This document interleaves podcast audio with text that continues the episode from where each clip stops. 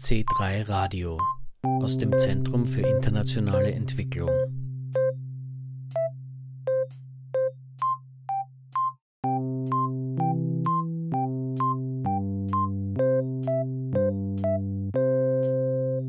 Jedes Jahr wird am 20. Juni der Weltflüchtlingstag begangen. Zu diesem Anlass hat von 20. bis 21. Juni 2022 die von der ÖFSE mitorganisierte World Refugee Day Conference stattgefunden, unter dem Titel The War in Ukraine and Human Displacement.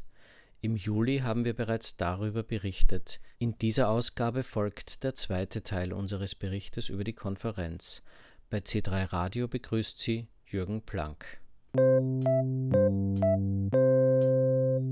Der Krieg in der Ukraine ist der Hintergrund zur World Refugee Day Conference im C3. Am 24. Februar 2022 hat dieser Krieg als Eskalation eines gewalttätigen Konflikts begonnen, der bis ins Jahr 2014 zurückreicht. Durch die russische Invasion in der Ukraine ist die Zahl der Flüchtlinge auf über 100 Millionen Menschen weltweit angestiegen. Diese Zahl ist doppelt so hoch wie noch vor zehn Jahren Laut UNHCR waren noch nie so viele Menschen auf der Flucht wie heute.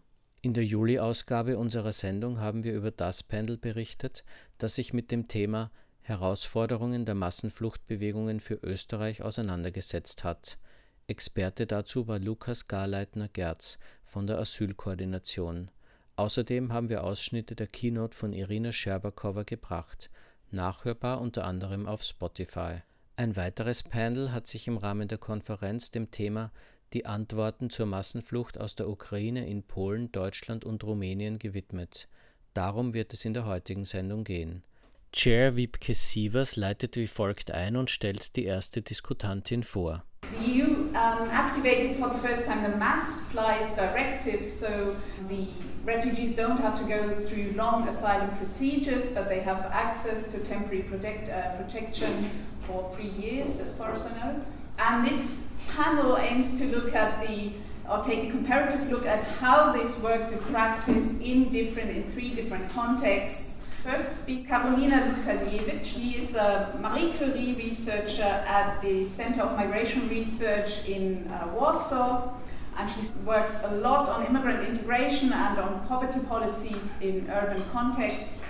But she's recently also moved on to, to work on refugees in, from the Ukrainian context in Warsaw, and she will talk today on governance of migrants integration during the crisis, Polish cities' response to forced migration from Ukraine. Since the Russian invasion of Ukraine on February 24th, over 4 million people crossed Polish-Ukrainian border or arrived to Poland from Ukraine. 3.7 million were Ukrainian citizens. And that's important distinction uh, because uh, Poland doesn't provide any longer-term protection for non-Ukrainian citizens. So many of uh, those people had to flee farther to usually Western European countries. And some people returned from Poland to Ukraine. So Polish border guards registered over 2 million border crossings from Poland to Ukraine. But many of those border crossings are circular migration when, where people travel to visit their relatives, check their houses, or celebrate Easter and then, then return back to Poland. Zurzeit seien offiziell rund 1,2 Millionen Ukrainerinnen in Polen als Flüchtlinge registriert. Mehr als die Hälfte seien Kinder, sagt Lukasiewicz. In Warschau hätten vor dem Krieg rund 1,8 Millionen Menschen gelebt, jetzt seien es rund 2 Millionen. All of those numbers create a massive challenge for all levels of administration and just civil society. And in practice, these are small and large municipalities as well as local communities that since the first moment of the crisis started responding and are keep on responding until now. Und Lukasiewicz berichtet, wie stark eine andere polnische Stadt angewachsen ist. And just to give you overview from some Polish cities, a city of Rzeszów, which is like a small, almost 200, used to be a 200,000 people next to um, town in southeastern Poland. Within the two months, uh, the population of Rzeszów grew to 300,000, which uh, accounts for like a half of, of, of, of a population. So the government introduced new act on assistance to citizens of Ukraine in connection with the conflict. And this act uh, gives people a right to stay in Poland for 18 months. Uh, that can be extended. It gives them access, immediate access to the labor market, mainstream healthcare system, welfare system, including the child benefit, which is quite uh, substantial in Poland for every child. Then one-time small cash transfer and very small financial compensation for people who agreed to hold host Ukrainians in their private apartments. Die Zivilgesellschaft hätte mitgeholfen, die Flüchtlinge zu versorgen. So, as, as you can imagine, there were the major challenge was poor coordination of volunteers and real chaos on the ground that we experienced it in the first months of the crisis, and of course, low efficiency of such privately provided aid, whether it's housing or relocation. As you can imagine, a person who is driving a private car and pick random people at the border cannot be anyhow as efficient as organized government-run transportation uh, with, uh, I don't know, trains or buses. So it was just very inefficient. And also the volunteer based aid was uh, often overworked. People experienced burnout. there was very high turnover. People often missed skills and knowledge how to help victims of war and, and people traumatized at the border. Doch Karolina Lukasiewicz berichtet auch von Fällen von Menschenhandel. And as a result, we heard of many cases of frauds or even human trafficking or sexual assaults, which happened in this all crowd of people going to the border and trying, trying to help. Zusammenfassend sagt Karolina Lukasiewicz. The way Polish cities responded to the crisis de depended on different factors, like the government factor and the central government uh, policies turned out to be very important because, uh, as I mentioned, before the crisis, central government has been working hard on developing different anti-migration uh, policies with hostile policies at, uh, at the Polish-Belarusian border, rejecting asylum claims, cutting funds funds for NGOs uh, working with migrants and, uh, and also cutting budgets for local administration that is more supportive towards migrants. However, everybody agreed when the crisis started that the help has to be established for the Ukrainian migrants, which is very different from uh, and refugees, which is a very different category than the people applying for asylum at the Polish-Belarusian border. The city's response depended on the on the way cities operated before the crisis, so the demographics of the cities, the pre-war Ukrainian population that in some cities was very large, the cities economic situation and uh, and also these established grassroots networks of cooperation with uh, migrant communities. And also the response dependent largely on the characteristic of migrants because as much as for example from a government level the, the migrants coming from uh, from Afghanistan or, or Syria are not considered as deserving as, as the one from from Ukraine. So so there are these new modes. And it also depends on on the established migrant different communities in Polish cities, which are very large in some cities. Irene Theodor arbeitet in Bukarest für das Jesuit Refugee Service. Sie hat im Rahmen des Panels zum Thema The Romanian Response to Ukrainian Displacement Contrasting Views from a Civil Society Perspective gesprochen und macht gleich zu Beginn klar. Romania hasn't really had a lot of experience with, with immigration in the past 20 years, let's say. Uh, we've had a steady flow of about, I don't know, 2,000 refugees, asylum seekers um, per year coming into our country, which is very little. Uh, with the exception of last year when we had almost 10,000 because of the um, Afghanistan situation, which was a total disaster for us. Because of that, we don't really have many mechanisms, procedures, or willingness to deal with this. Und was macht das Jesuit Refugee Service? We could offer with the funding that we get all the services that we think are necessary, from language courses to opening a daycare for, for children to offering cash assistance and voucher assistance, reimbursing medical payments for medicine or for um, general consultations. We are um, finding accommodation and paying for this accommodation in normal private apartments, which I think this is ultimately what integration means, just to access this market like a normal per person would. Bis Ende Mai 2022 sind rund 90.000 Ukrainerinnen nach Rumänien geflüchtet, wie überall hauptsächlich Frauen und Kinder.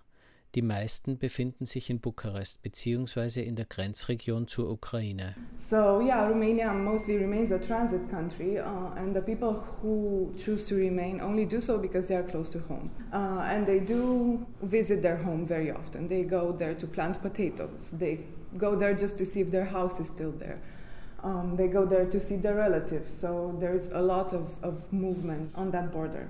They don't really gain any benefits from temporary protection in Romania. What they get is a paper, um, they get it instantly. You go to the office and you apply, and they get a paper like this. It's exactly like this with their picture, their name, date of birth, a personal numerical code no address, um, just something that basically allows them to, to stay in Romania, and I will elaborate on their rights. Really, the reward for them is not so high, so most of them prefer to wait until their 90 days um, run out.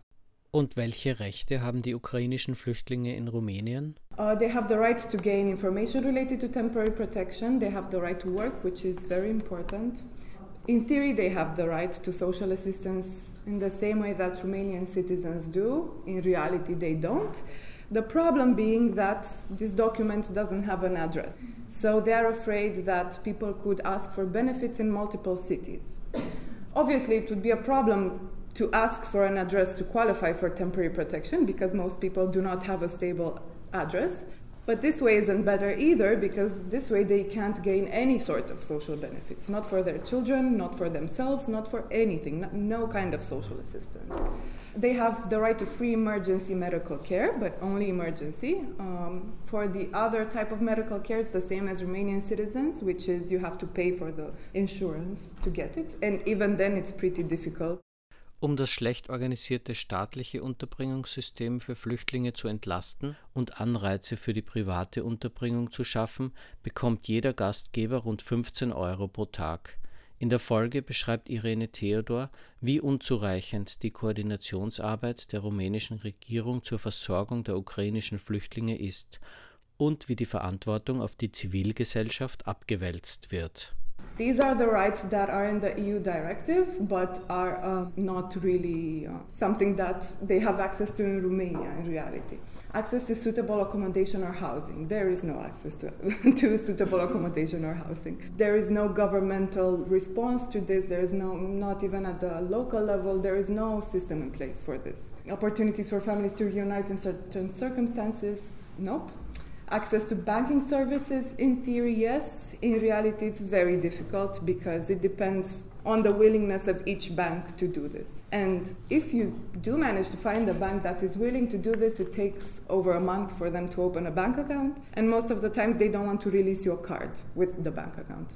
And the government released, in partnership with UNHCR, this platform, Dopomoha, which means um, help in Ukrainian, where private people register their houses and technically the authorities match the Ukrainian refugees with the houses provided by the people in the 50-20 program. So this is what is happening in terms of reception right now. Dann kommt Irene Theodor auf einen weiteren Aspekt der Flüchtlingsbetreuung in Rumänien zu sprechen. And uh, now to the refugee coordination model. The UN basically stepped in, I told you, a month after this happened. A lot of uh, personnel, extra personnel came to the, to the office.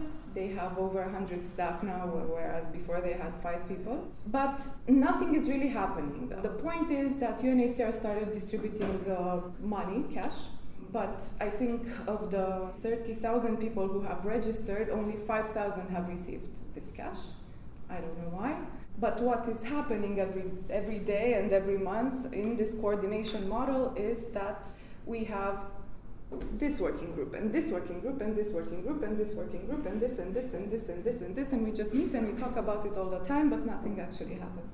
We just talk about what everyone is doing and that's it. So I think, I personally think that is very inefficient.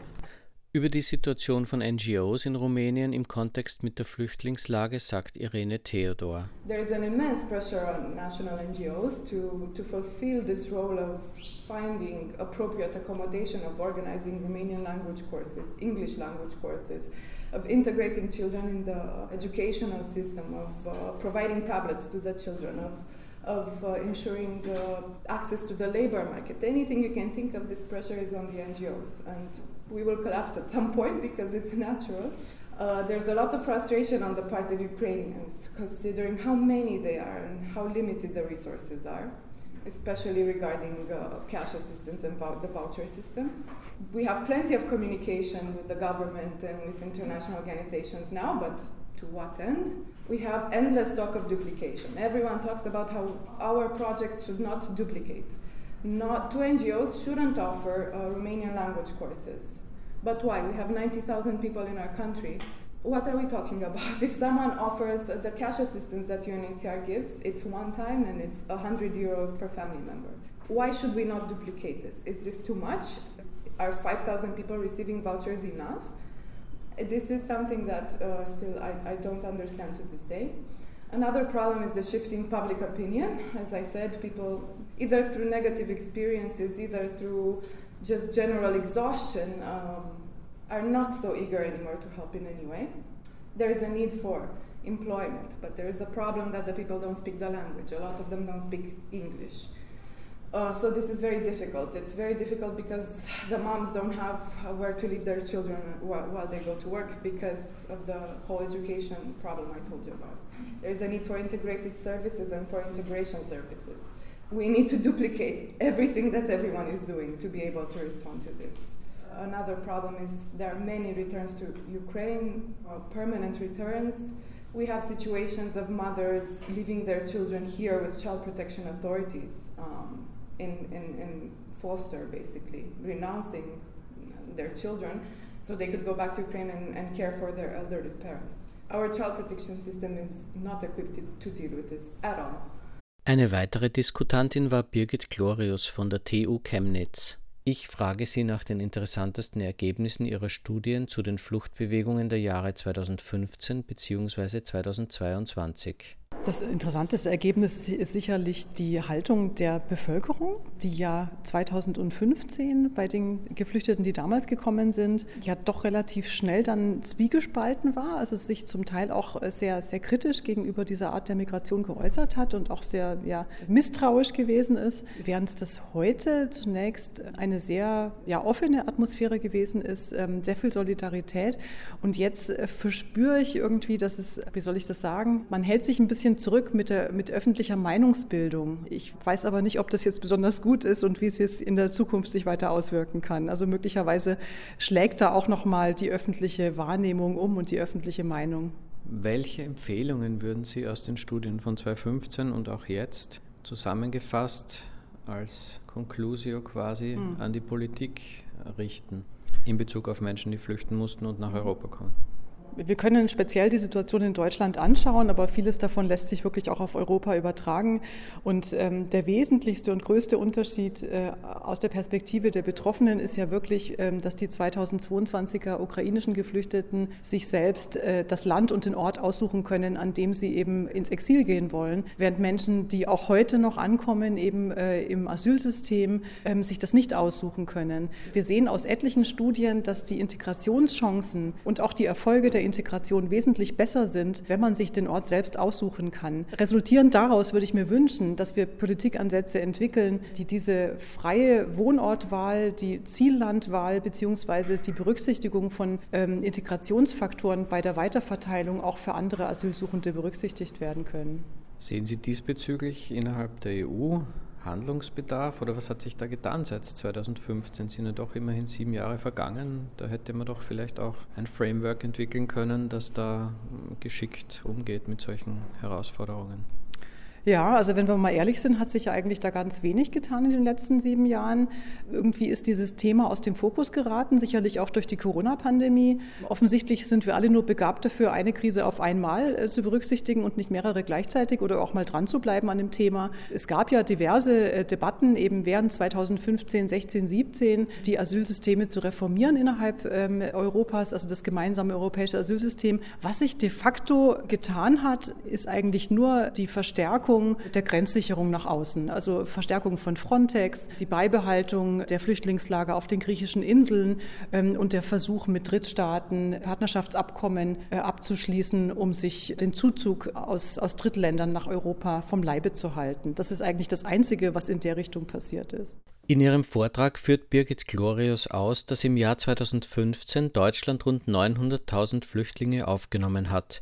Heuer waren es rund 400.000 Menschen aus der Ukraine. On the photo you can see the train station of Berlin someday in March. You can see basically um, volunteers, so this the, reception system as we heard from Irene and uh, from uh, from Carolina um, was uh, in the beginning 100% managed by volunteers and just later the relief services uh, stepped in. Dann präsentiert Glorius interessante Zahlen aus einem Paper von Forscherkolleginnen und verweist auf einen Unterschied zwischen den Jahren 2015 und 2022. Where they presented some numbers of the um, Polish uh, border police regarding the mobility over the Ukrainian-Polish border. Blue number uh, are the arrivals per day and the uh, reddish numbers are the exits from Poland to Ukraine. And what you can easily see is this massive wave in the first uh, three weeks of, uh, of the conflict, and then a situation where you have more and more fluidity. That means uh, what Karolina already addressed: a lot of people who are temporarily returning. And as you can see in the, like in the in the end of, of April, it's almost the same numbers who are arriving as those who are uh, at least temporarily returning to look after their houses, the elderly parents, their husbands, and so on. Uh, and so this is like one, one first interesting information and which is um, definitely um, a, dif a, difference to 2015 because 2015 the people who came then could not that easily go back and forth and return. It was just like the physical distance was too large. Uh, the possibilities were not there Zur Rezeption von Flüchtlingen sagt Glorius. In 2015 we had mixed flows. We had uh, different groups of asylum seeking migrants from Syria, from Iran, Afghanistan, from African countries, also from the West Balkan countries, which meant for the um, reception process and the processing of asylum uh, applications, it just in practical terms, you not only needed a large number of decision makers on the ground, but also a large number of people with various competencies in uh, translating those different languages, a lot of um, intercultural competencies in dealing with all those different cultures, re- religious habits, and so on. A large proportion of those who arrived in 2015 uh, suffered of protracted displacement. That were people who were uh, on the flight um, uh, already for years sometimes. Families who, with, with children who did not attend school for two or, or three years. So that was a, huge difference uh, with the Ukrainians who are coming, who are fleeing from war, who are, at least in Germany, we can say it's about 95% who are registering are Ukrainians. Viele Flüchtlinge kamen im Jahr 2015 ohne Papiere nach Europa, was lange Asylverfahren von zum Teil mehreren Jahren nach sich gezogen hat, sagt Glorius. Birgit Glorius beschreibt in der Folge, wie schwierig es für Flüchtlinge in Deutschland sei, eine Wohnung am freien Markt anzumieten. Zum Teil gäbe es Diskriminierung, zum Teil wäre es schwierig, leistbare Wohnungen mit ausreichend Platz für beispielsweise eine Familie mit sechs Personen zu finden. If you look at the homeless statistics, it's now the majority of the people who are in the homeless statistic is made up of refugees. Uh, with about uh, 400,000 registered homeless in, in the homeless statistics of 2018. The overall numbers in this homeless statistic is 680,000. That does not mean that 400,000 people are living on the streets, but it does mean that those people in 2018 did not have a private accommodation for themselves. And that's the group of 215. So we are still dealing with those follow up issues uh, now in 2022. Birgit Glorius bestätigt auch für Deutschland die anfangs chaotische Betreuungssituation, in der sich die Zivilgesellschaft eingesetzt hat. Und sie berichtet, wie Lukasiewicz für Polen, ebenfalls von Übergriffen gegenüber Flüchtlingen in Berlin. Dorthin wollten die meisten Ukrainerinnen, auch weil es in der Hauptstadt eine größere ukrainische Community gibt. We had those situations where men came to the Berlin train station, addressed Ukrainian women, offered them private accommodation, and took those women with them, and the women escaped from these apartments and later reported to relief agencies that they were harassed or sexually abused. We had those situations, and that's really sad. I think after like after the, all those experiences we had in 2015, that this happens again. Abschließend sagt Birgit Glorius von der TU Chemnitz. What we did not talk about yet, uh, what will happen after th uh, three years? Will the temporary protection directive be prolonged or will, will it like enter into some kind of um, resident status? Das war C3 Radio. Heute zur Konferenz The War in Ukraine and Human Displacement, die anlässlich des Weltflüchtlingstages von 20. bis 21. Juni 2022 in Wien stattgefunden hat, im C3 Zentrum für internationale Entwicklung, mitorganisiert von der ÖFSE. Abschließende Hinweise. Wer zum Thema Flucht recherchieren möchte, kann das natürlich in der C3-Bibliothek in der Sensengasse 3 1090 Wien tun. Informationen dazu und zu den Öffnungszeiten der Bibliothek sowie zu allen weiteren Angeboten und Veranstaltungen im C3 findet man auf www.zentrum3.at. Über die ÖFSE, die österreichische Forschungsstiftung für internationale Entwicklung, informiert man sich auf www.ofse.at. C3 Radio gibt es immer jeden ersten Montag im Monat um 20.30 Uhr auf Radio Orange 94.0 und ständig als Podcast auf Spotify. In unserer nächsten Ausgabe im September 2022 berichten wir über die Verleihung des C3 Awards. Das ist ein entwicklungspolitischer Preis für vorwissenschaftliche Arbeiten. Folgen Sie bitte der ÖFSE und C3 Radio auf Facebook. Auf Wiederhören sagt Jürgen Planck.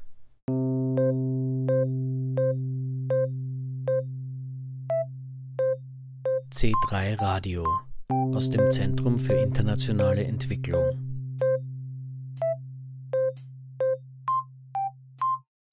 Mit den Organisationen Baobab, Frauensolidarität, Mattersburger Kreis, ÖFSE und Paulo Freire Zentrum. Weitere Informationen und Podcast auf www.zentrum3.at.